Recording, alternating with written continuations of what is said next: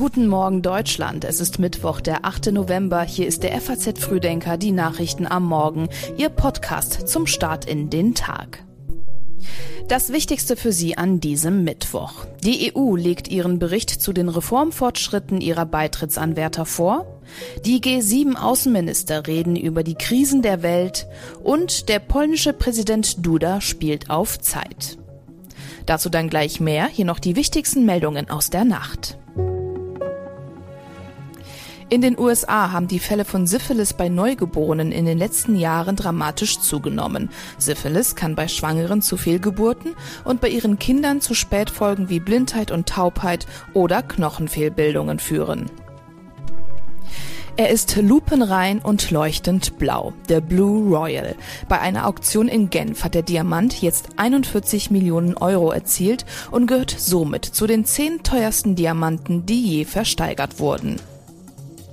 Und nach heftigen politischen Kämpfen wird in einem weiteren US-Bundesstaat das Recht auf Abtreibung in der Verfassung verankert. In einem Referendum in Ohio sprach sich eine Mehrheit der Wähler für diesen Schritt aus. Das berichten mehrere US-Fernsehsender.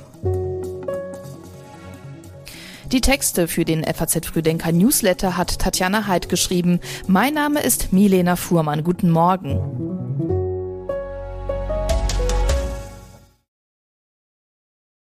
Heute legt die EU-Kommission ihren Bericht zu den Reformfortschritten der Länder vor, die der EU beitreten wollen. Besonders spannend ist dabei die Frage, wie die Bewertung der Ukraine ausfallen wird. Es gilt als wahrscheinlich, dass die Kommission den Mitgliedstaaten heute empfehlen wird, formelle Beitrittsverhandlungen mit der Ukraine aufzunehmen. Allerdings ist diese Empfehlung an Bedingungen geknüpft. So könnte die erste Verhandlungsrunde erst dann angesetzt werden, wenn alle Reformauflagen erfüllt sind.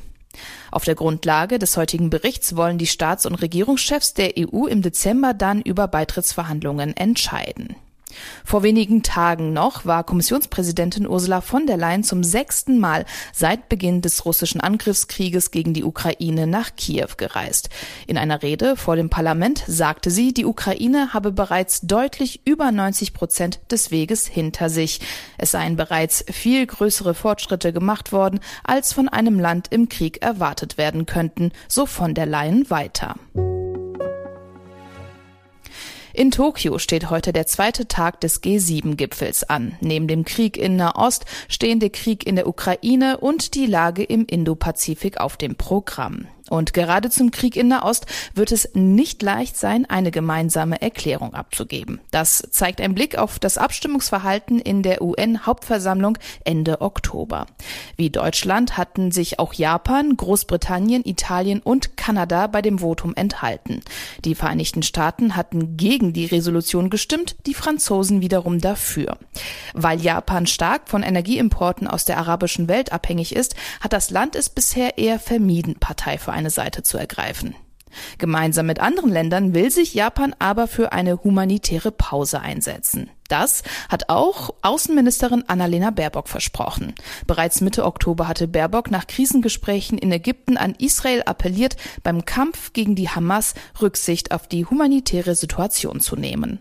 Neues großes Leid unter der Zivilbevölkerung in Gaza wird nicht nur den Nährboden für neuen Terrorismus schaffen, sondern auch jegliche bisher erreichte Annäherungsschritte mit den arabischen Nachbarn der letzten Monate in Gefahr bringen. Genau das ist das Kalkül der Terroristen. Und dieses terroristische Kalkül darf nicht aufgehen.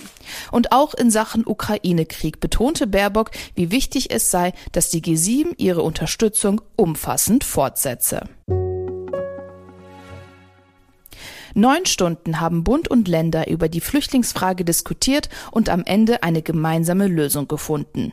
Und schon am Tag nach der Ministerpräsidentenkonferenz gibt es die erste Kritik. Die kommt von CDU-Chef Friedrich Merz. Also die Einordnung als historisch teile ich ausdrücklich nicht. Äh, das ist äh, ein Schritt nach vorn äh, gewesen Äh, ob er dann auch zu Ergebnissen führt, die man dann historisch nennen könnte, das werden wir vielleicht erst im nächsten Jahr um diese Zeit beurteilen können. Das Entscheidende ist, die Zahlen müssen runter und ob die tatsächlich runtergehen mit diesen Maßnahmen, da mache ich ein großes Fragezeichen dahinter, das werden wir sehen. In der Nacht zu Dienstag hatten Kanzler Scholz und die Regierungschefs der Länder eine Verschärfung der Asylpolitik und ein neues Finanzierungsmodell beschlossen. Unser gemeinsames Ziel ist es, diese irreguläre Migration zurückzudrängen. Und dazu haben wir eine ganze Reihe von sehr konkreten Verständigungen getroffen, die jetzt durch Gesetzgebung oder praktisches Handeln von uns umgesetzt werden, überall auf den Ebenen, wo wir jeweils Verantwortung haben.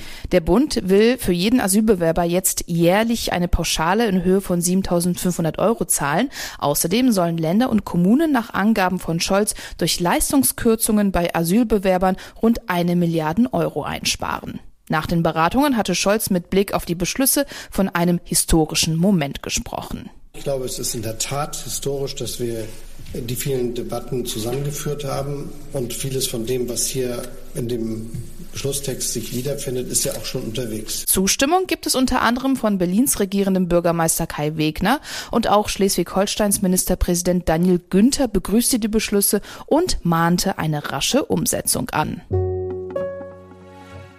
Der Verfassungsschutz Sachsen-Anhalt stuft den dortigen AfD-Landesverband als erwiesen rechtsextremistisch ein. Die AfD in Sachsen-Anhalt wurde schon seit 2021 als rechtsextremistischer Verdachtsfall geführt. Seitdem habe der Verfassungsschutz weitere Informationen gesammelt, die nicht mit Menschenwürde, Demokratie und Rechtsstaatprinzip vereinbar seien, erklärte ein Behördenleiter. Es seien zahlreiche muslimfeindliche, rassistische und antisemitische Aussagen von Funktions- und Mandatsträgern ausgewertet worden. Diese haben belegt, dass die AfD Sachsen-Anhalt ein ethnokulturell homogenes Staatsvolk anstrebe und die parlamentarische Demokratie in ihrer derzeitigen Form abschaffen will, heißt es weiter. Die AfD in Sachsen-Anhalt ist nach der AfD Thüringen der zweite Landesverband, der als erwiesen rechtsextrem gilt. Im April hatte der Verfassungsschutz auch die junge Alternative, also die Jugendorganisation der AfD, als rechtsextremistisch eingestuft. Heute veröffentlicht der Sachverständigenrat für Wirtschaft sein Gutachten für das laufende und das kommende Jahr.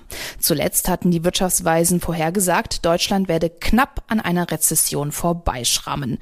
Ein nachhaltiger Aufschwung sei aber nicht in Sicht. Sie hatten außerdem vor allem vor den Folgen der starken Inflation für das Wirtschaftswachstum gewarnt.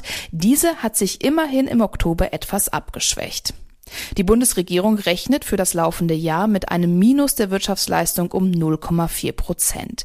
Die großen Wirtschaftsforschungsinstitute hatten im September einen Rückgang von 0,6 Prozent prognostiziert. Vor einer Woche hat das Statistische Bundesamt mitgeteilt, dass das reale, also um die Inflation bereinigte Bruttoinlandsprodukt im dritten Quartal um 0,1 Prozent gegenüber dem Vorquartal abgeschrumpft sei. Bei diesen Zahlen wundert es einen nicht, dass in der Wirtschaft vielerorts Frust herrscht. Auf dem Maschinenbaugipfel, der gestern in Berlin stattgefunden hat, haben auch ziemlich deprimierende Zahlen dominiert. So rechnet die Branche für das kommende Jahr mit einem Rückgang der Produktion um zwei Prozent. Als besonders belastend nannten Branchenvertreter die Bürokratie in Deutschland, gefolgt von hohen Energiepreisen und dem Arbeitskräftemangel. Der polnische Präsident Duda bleibt der PiS treu und hat den amtierenden Ministerpräsidenten Morawiecki den Auftrag gegeben, eine neue Regierung zu bilden. Jetzt stellt sich aber nur die Frage, wie geht es weiter? Die PiS ist bei der Wahl im Oktober zwar stärkste Kraft geworden, hat aber überhaupt keine realistische Aussicht darauf, genügend Koalitionspartner zu finden. Laut einer Umfrage wünscht sich außerdem eine relative Mehrheit der Polen eine Beauftragung des früheren EU-Ratspräsidenten Donald Tusk, welcher der Regierung in Warschau schon von 2007 bis 2014 vorgestanden hat. Die Bürgerkoalition von Tusk, die führt bereits Koalitionsgespräche mit dem Wahlbündnis Dritter Weg und der Linken. Und nach übereinstimmenden Aussagen laufen die Gespräche so gut, dass vor der ersten Sitzung des neuen Parlaments am kommenden Montag die Verhandlungen abgeschlossen sein sollen. Sollte die Peace, wie erwartet, keine Mehrheit zustande bringen, ist der Same am Zug. Und in dem Fall kann dann das Parlament einen neuen Kandidaten für den Regierungsvorsitz vorschlagen. Tusk selbst bezeichnet die Entscheidung von Duda Morawiecki, den Regierungsauftrag zu erteilen, als Spiel auf Zeit und unpatriotisch. Andere Oppositionspolitiker gehen da noch viel härter mit ihm ins Gericht. Sie sprechen von verantwortungslosem Verhalten und bewusstem Handeln zum Schaden Polens gegen den Willen des Volkes. Und auch das ist heute Thema im geschriebenen FAZ Frühdenker Newsletter.